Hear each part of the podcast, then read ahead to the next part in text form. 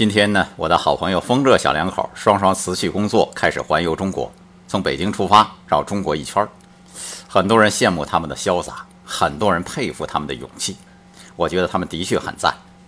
很多人按照一种方式一辈子循规蹈矩的生活，心怀梦想，却永远是梦想而已。风乐小两口更有勇气一点，更有行动力一点。他们决定了就出发，有梦就去追，想做就开始。